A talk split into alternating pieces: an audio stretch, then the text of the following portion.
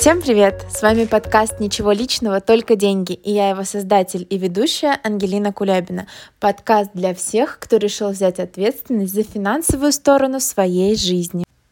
В этом выпуске мы с вами поговорим про кредиты, какими они бывают, какие из них хорошие, какие из них плохие, какие стоит брать, а какие обходить стороной.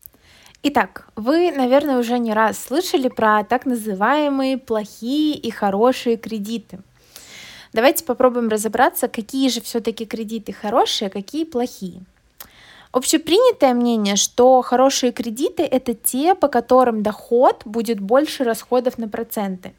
То есть, например, вы берете квартиру для того, чтобы ее сдавать в аренду. И вот если а, по итогу вы с квартиры с этой заработаете больше, чем заплатите за это время процентов банку, то такой э, кредит по общепринятому мнению, опять же, считается хорошим.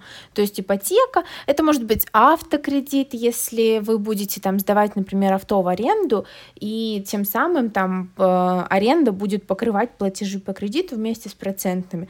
По итогу через какое-то время время машина останется вашей, да, и вы в любом случае в плюсе. Но если бы все было так легко, а, у нас бы все банки закрылись, потому что если бы каждый человек мог э, брать кредит и отбивать его стоимость, грубо говоря, вместе с процентами, то банкам бы просто не на что было работать. Итак, для существования нашей банковской системы кредиты должны быть не только хорошими. Бывают и плохие кредиты. Что такое вообще плохие кредиты? А, это кредиты, которые берутся ну, на какие-то нынешние удовольствия, за которые придется платить потом. Это может быть э, машина, да, если вы не собираетесь ее в аренду сдавать, а если она для вас э, просто как ваш комфорт.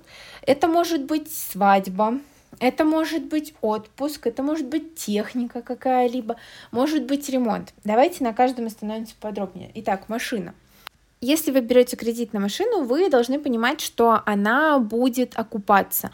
То есть, например, либо вы там ее в аренду сдаете, либо она вам для работы нужна, а, либо еще какие-то нужды. Если это просто удовольствие, то это скорее относится к плохим кредитам.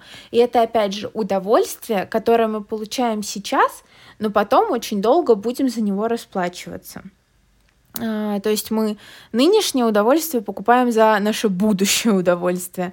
А, что касается свадьбы, да, здесь, ну, как по мне, а, не очень хорошо начинать совместную жизнь с долгов, потому что, как бы там ни было, любой кредит, плохой он или хороший, это всегда морально очень тяжело, это давит, да, ты постоянно кому-то должен.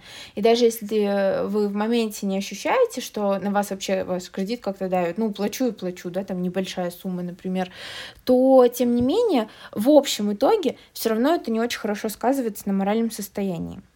Вообще, если так подумать, как правило, когда мы говорим про технику в кредит, это, скорее всего, какой-нибудь телефон дорогущий последней модели, э, ну, у кого-то это ноутбук, да, тут каждому свое, у кого-то там телевизор самый огромный. А здесь нужно подумать вообще, насколько вам вот как пользователю это необходимо, да, там телефон, как правило, мы все используем как мы звоним, э, мы там сидим в соцсетях, в мессенджерах, и, э, ну, иногда делаем фотографии. Ну да, это как бы большинство, да, пользовательский опыт. А, и здесь не нужен телефон последней модели. Здесь не нужны какие-то навороты, там, которые стоят как 10 зарплат. А, вообще, в идеале, да, вот у меня понимание, что телефон должен быть как ежемесячная зарплата. А покупать телефон, который на который нужно работать полгода, отдавая просто всю зарплату, не есть, не пить, зачем? Ну, то, ну, тут каждому, опять же, свое, это, может быть, кому-то хорошие эмоции приносит, но все-таки такие кредиты относятся к плохим кредитам. А, ремонт. Здесь двояко. Ну, вообще, это везде двояко. Мы вернемся к этим темам сейчас. Но что касается ремонта, когда ремонт вам нужен, ну, потому что я хочу вот так вот, вот захотелось мне стены перекрасить, если у вас нет на это сейчас средств своих отложенных, да, и вам приходится это делать в кредит, то опять же здесь мы возвращаемся к тому, что это удовольствие, которое мы получаем сейчас, но отвечаем за него своими будущими удовольствиями. Э, что касается ремонта, когда он ну прям необходим, это другое. Здесь, ну, опять же, этот кредит будет не считаться хорошим, потому что в плюс вы его вряд ли окупите, но это уже кредит из необходимости. Здесь очень тонкая грань вообще между необходимостью э, и плохими кредитами. Итак, давайте эту часть вообще выпуска подытожим. Хорошие кредиты, по общепринятому мнению, это те, на которых можно заработать, ну, либо те, которые окупаются. Плохие кредиты — это все наши нынешние удовольствия, за которые мы отвечаем своим будущим. Но, честно говоря, я так не считаю, потому что я, опять же, опираюсь на эмоциональную часть, и если вам там машина приносит какие-то э, такие эмоции, вот что вам этот кредит вообще рядом не стоял, то, что вы его платите, то, ну, зачем его считать плохим? Э, ну, накручивать э, самим себя, говорить, что вот вы ошиблись, взяли там плохой кредит. Нет, ну, если он вам удовольствие приносит ежедневно, то почему он плохой? Здесь нужно опираться только на свои собственные чувства, но главное, опять же, не переборщить очень двояко это все вообще во, вот во всех ситуациях, которые мы разобрали. Свадьба то же самое. Может, вам ее прямо сейчас надо сыграть, но может, вот прям это вот жизненно необходимо, да. И это, опять же, не может быть плохим кредитом. Это просто изначально надо работать над своим финансовым положением, чтобы вот такие моменты, когда э, нужно сыграть свадьбу, ну или вы хотите вот прямо сейчас, прям вот в этом году дата совпала, хотите свадьбу, либо когда вот вам очень хочется поехать в отпуск, пора отдохнуть, либо там технику новую купить то есть вот на такие моменты, если у вас правильно финансы вообще распределены, у вас в целом должны быть отложены средства. Наверное, именно поэтому в общепринятом понимании это считается плохими кредитами. Еще к плохим кредитам можно отнести рассрочки. Ну, многие их вообще почему-то кредитам не относят, но тем не менее это кредит. Нет такого понятия, как рассрочка. А, итак, нам магазины, да, зачастую технику, либо там мебель, да, если мы говорим про ремонт, предлагают в рассрочку, так называемую. Что вообще происходит в этот момент? Магазин э, по договоренности с банком со своей стороны делает скидку на товар, но проценты банку вы все равно платите. И то есть, если вам сейчас, вот прямо сейчас что-то случилось, нужна техника, может какая-то бытовая техника сломалась, срочно нужна, вы берете рассрочку и платите ее там, например, взяли на два года и все два года платите, вы задумаетесь о том, что если вы ее закроете раньше, вы сэкономите на процентах тем самым. Ну и, соответственно, не будете постоянно думать о том, что вот, мне надо внести платеж, это все равно морально давит. Что такое хорошие и плохие кредиты? В целом разобрались. Давайте поговорим про показатель долговой нагрузки. Есть такой показатель, его рассчитывают банки, прежде чем одобрить нам кредит, либо отказать в кредите. Э, что он обозначает? А, это соотношение всех ваших ежемесячных платежей по кредитам, рассрочкам, иным обязательствам, кредитным картам а, к вашему доходу, собственно. В идеале а, выплаты по кредитам не должны превышать 50% вашего дохода, но это тот показатель, на который именно банки ориентируются. То есть если у вас там платежи по кредитам превышают 50%, то велика вероятность, что следующий кредит получить не удастся. Но опять же, это такой э, очень относительный показатель, это от клиента к клиенту меняется, да, но в целом вот среднее значение, да, если 50% превышают, то, скорее всего, будет отказ. А, но для чего нам вообще это понимать, если мы, например, не собираемся брать кредит в ближайшее время? Но нам все равно нужно знать, э, сколько составляет наш показатель долговой нагрузки. Это нужно знать для себя. Потому что для хотя бы немного комфортного состояния своего финансового необходимо, чтобы выплаты по кредитам не превышали 30% доходов.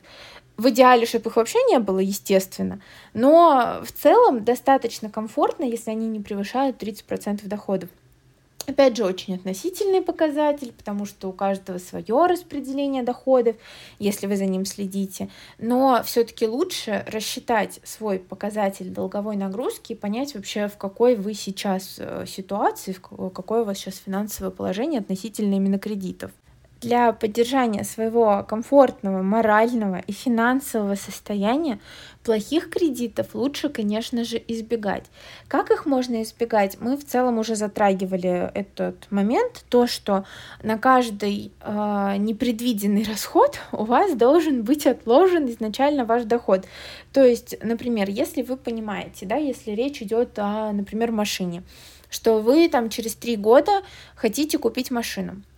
Вот вы посчитайте примерно, сколько вообще, сколько вам нужно, с учетом инфляции, да, можно еще чуть-чуть накинуть, мало ли что. Посчитайте, сколько нужно и сколько вам нужно ежемесячно откладывать. Я понимаю, что, скорее всего, очень сложно купить машину за три года без кредита. Но, по крайней мере, посчитайте, чтобы вам отложить столько, чтобы дальнейший платеж вам был комфортен. Опять же, и морально, и финансово. Потому что любовь вообще к машине может потеряться из-за того, что вам пол зарплаты приходится отдавать на кредит за нее.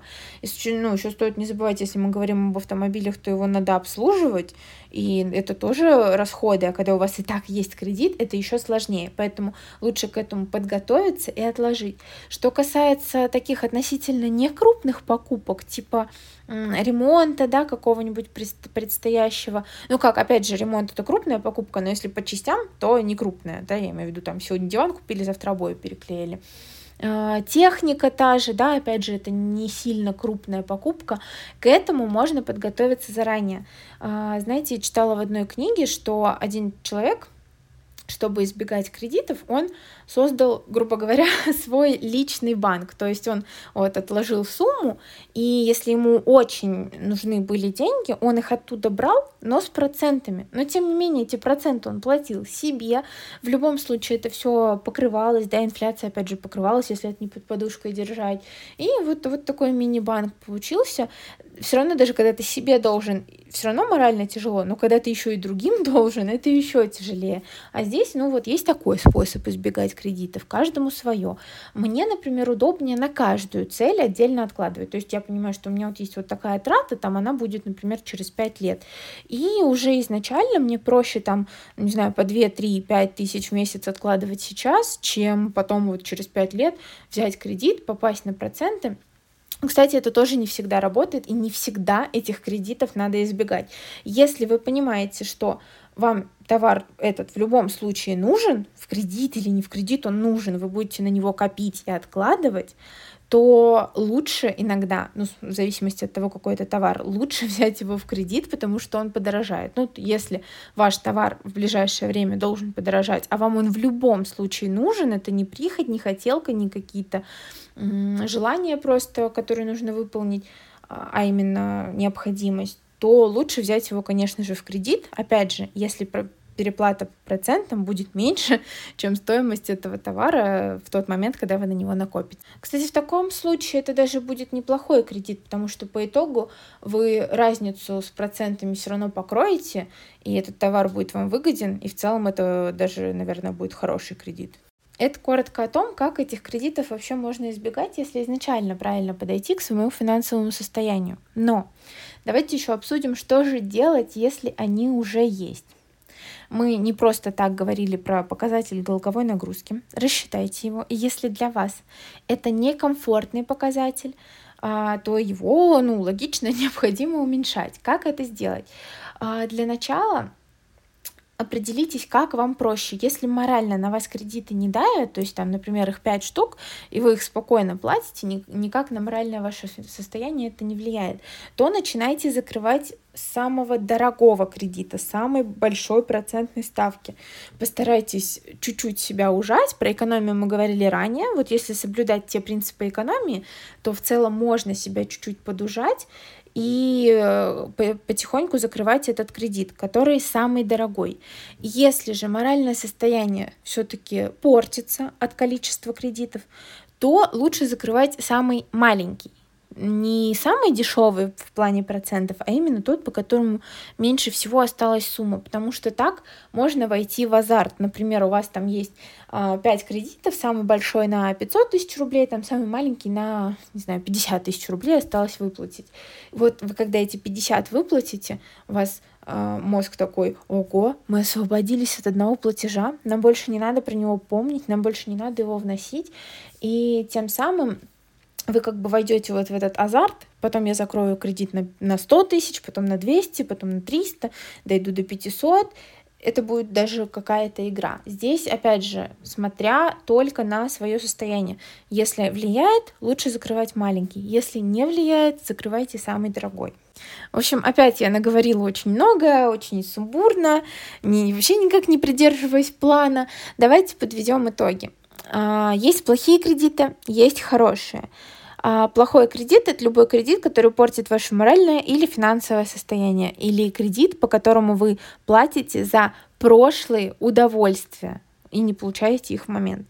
Хороший кредит — это любой кредит, который окупается, а, либо ну, прям платежи по процентам окупаются, либо он морально может окупаться, либо в нем, ну, была прям острая необходимость. Разобрали, значит, что такое показатель долговой нагрузки. Обязательно рассчитайте его и поймите, насколько он вообще для вас сейчас комфортен и что вам с этим делать. Что с этим делать, мы тоже обсудили. И как этих плохих кредитов избегать. Очень надеюсь, что вам было интересно, полезно, понятно, и мы с вами еще услышимся в следующую среду. Еще я буду очень рада видеть на почте ваши вопросы, ваши предложения, ваши замечания. Может быть, вы с чем-то не согласны, я с радостью послушаю другую точку зрения. Опять же, моя может быть не единственно верной. А, в общем, буду очень рада получать обратную связь и видеть вас в своих социальных сетях.